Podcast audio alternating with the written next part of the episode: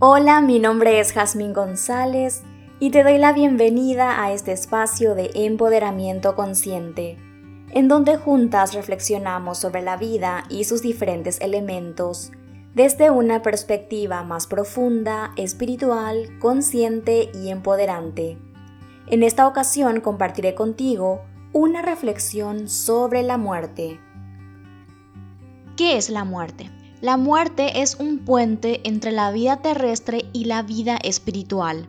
Para comprender qué es la muerte y verla con ojos objetivos, es necesario comprender que los seres humanos somos almas utilizando un cuerpo físico para experimentar una determinada realidad en la Tierra, de la cual integraremos lecciones que nos ayudarán a recordar que somos uno con la divinidad. El alma es como el contenedor del espíritu, y el alma utiliza un cuerpo físico mortal para poder movilizarse en este plano terrestre. Comprendiendo esto, podemos ver con claridad que no somos el cuerpo físico, sino que somos espíritu. No pertenecemos originalmente a este plano, sino que venimos de la eternidad. Nuestra estadía en la tierra es solo temporal, para lo cual usamos el cuerpo físico. Una vez finalizada la estadía, dejamos el cuerpo físico en donde pertenece y el alma vuelve también a donde pertenece. A esta transición de un plano a otro, socialmente lo conocemos como muerte. La muerte es solo el proceso de transición que realiza el alma de un plano a otro, es decir, deja la tierra para volver al plano de almas. En esta transición también deja el cuerpo físico que solo era útil en la tierra, pues en el plano de almas no lo necesita. En el plano de almas ni siquiera es mujer o varón, tampoco tiene la edad lineal que tenía en la tierra y mucho menos cumple el rol que cumplía en ella como el de padre, madre, hijo, hija, esposo, esposa, etc. Allí simplemente es lo que es, espíritu. El alma es espíritu.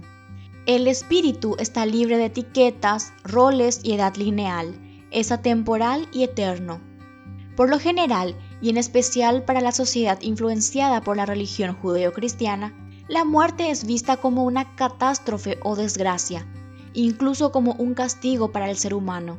Sin embargo, esto está muy lejos de la verdad, pues como ya vimos anteriormente, la estadía del alma en este plano físico es solo temporal y cuando el alma cumple el plazo establecido de antemano por ella misma para vivir e integrar las lecciones de amor, deja el cuerpo físico, que es únicamente útil aquí, y vuelve al plano de almas. ¿Cómo podría tratarse de una desgracia o castigo semejante transición? Se trata de algo natural y necesario, pues este espacio físico no es el hogar del alma, ni siquiera el cuerpo físico le pertenece. Es el ego, el sistema de creencias de separación, miedo y debilidad que se adquiere al ingresar a este plano, el que cree que este es su hogar y que el cuerpo físico y todas las etiquetas y roles asignados a él le pertenecen. Y en realidad está en lo cierto, le pertenecen a él, al ego, pero no al alma, Recordemos que el alma está libre de etiquetas y roles, simplemente es espíritu. Por lo tanto, una mirada objetiva sobre la muerte sería verla como una amiga que apoya al alma a cerrar su ciclo en este plano para volver a su hogar. Es evidente y lógico que los seres humanos que aún quedan en este plano sientan tristeza por la partida de quien fue tal vez su padre, madre, hijo, hija, esposo, esposa, etc pues ellos aún tienen adherido el ego y por ende los pensamientos y sentimientos de separación y pérdida son normales. Sin embargo, al tener conocimiento de qué realmente es la muerte y lo que ocurre en ese tránsito, podríamos suavizar esos pensamientos y sentimientos de dolor. También es importante hacer el duelo por la persona que ha hecho el tránsito y expresar las emociones pero desde la conciencia de que el alma sigue viva y que esos sentimientos de dolor, tristeza y otras emociones son productos de la mente egoica que se cree un cuerpo, que cree en la separación y que ve a la muerte como el fin.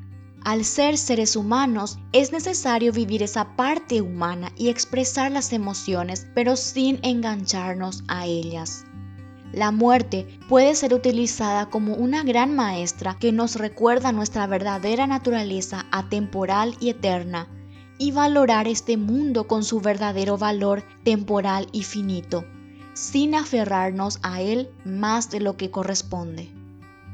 Para profundizar más sobre este tema, te recomiendo mi libro Sin miedo a la muerte, en donde comparto contigo de forma más profunda cómo el miedo a la muerte afecta de manera limitante a tu vida y cómo trascenderlo para recuperar tu soberanía personal conectando con la verdad de tu ser.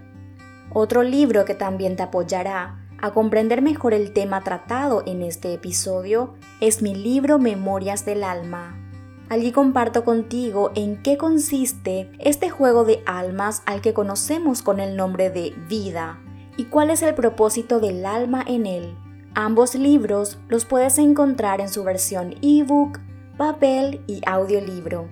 Para más información visita mi sitio web jasmingonzalez.com. Hemos llegado al final del episodio. Gracias por haber compartido este espacio conmigo y nos encontramos en otro episodio de Empoderamiento Consciente.